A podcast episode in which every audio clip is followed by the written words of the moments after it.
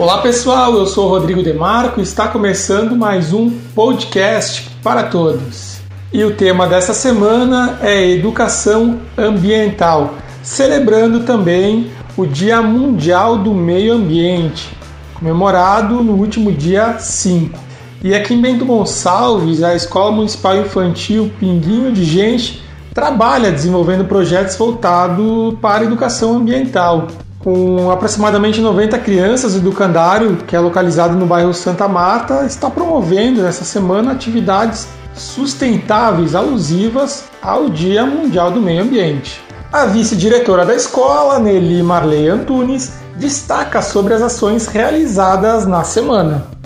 A ideia surgiu de colocar no nosso planejamento essa questão do consumo consciente, do cuidado com o meio ambiente, em relação a toda a situação que nós estamos vivendo, né? Em relação a, a toda a situação de, de descuido, de falta de consciência, a questão do desperdício, de consumir exageradamente, porque a gente acredita que quando a gente trabalha com as crianças, eles vão ser os agentes multiplicadores e levarão para suas famílias.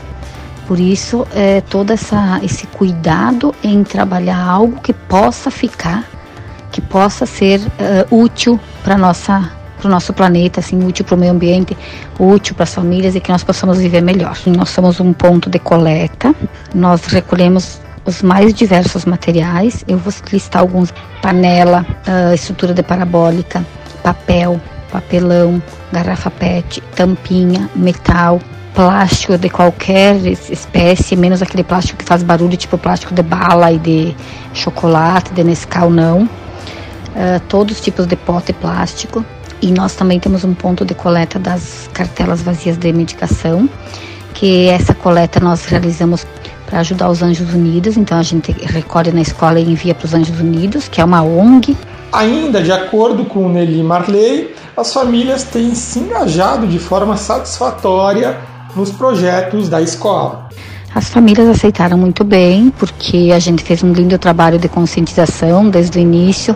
Preparamos essas famílias para o nosso projeto, preparamos eles e a gente está em constante contato com as famílias para que eles possam então estar nos auxiliando, estar trazendo os materiais sempre que possível.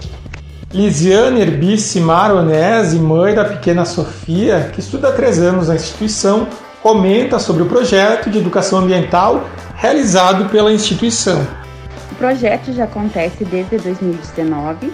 Ele está se aperfeiçoando e alcançando o maior número de pessoas a cada ano.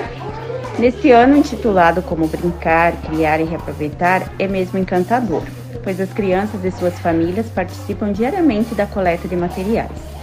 Eles chegando felizes com aquilo que conseguiram recolher e depositar nos coletores, e nós vemos nossos objetivos se concretizando e aquilo que a direção sempre nos fala, que é possível educar nossas crianças para que desenvolvam atitudes mais sustentáveis desde cedo.